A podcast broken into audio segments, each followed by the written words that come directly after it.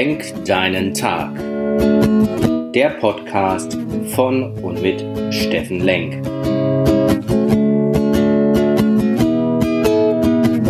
Alles beginnt und endet mit dir selbst. Viel Spaß bei der heutigen Folge.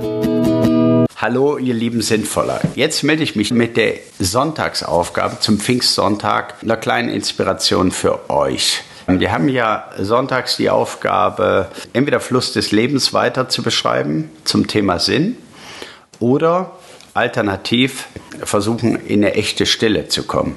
Stille, Meditation, wirkliche Stille, Kontemplation, was immer du magst. Zum Thema angeleitete Meditation, Kopfhörer aufsetzen, Lieblingsplatz nehmen, Ruhe gönnen, Ruhezeit Bescheid sagen, dass du jetzt nicht erreichbar bist.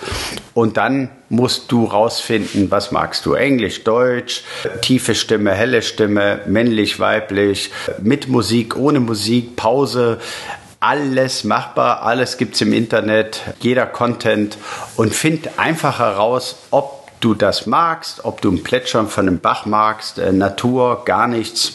Wirst sehen, ist auch eine Reise für die, die es noch nicht können und noch nie gemacht haben oder wenig gemacht haben. Die andere Geschichte, echte Stille, nicht angeleitet.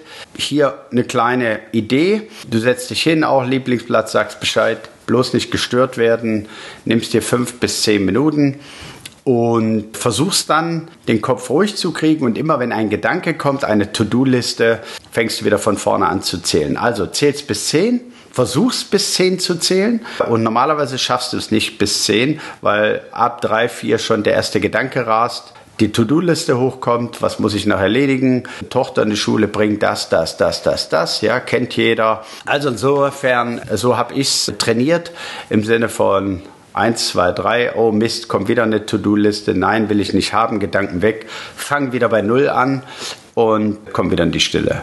Ist ein bisschen Trainingsfleiß, wie alles im Leben und vielleicht hilft es dir.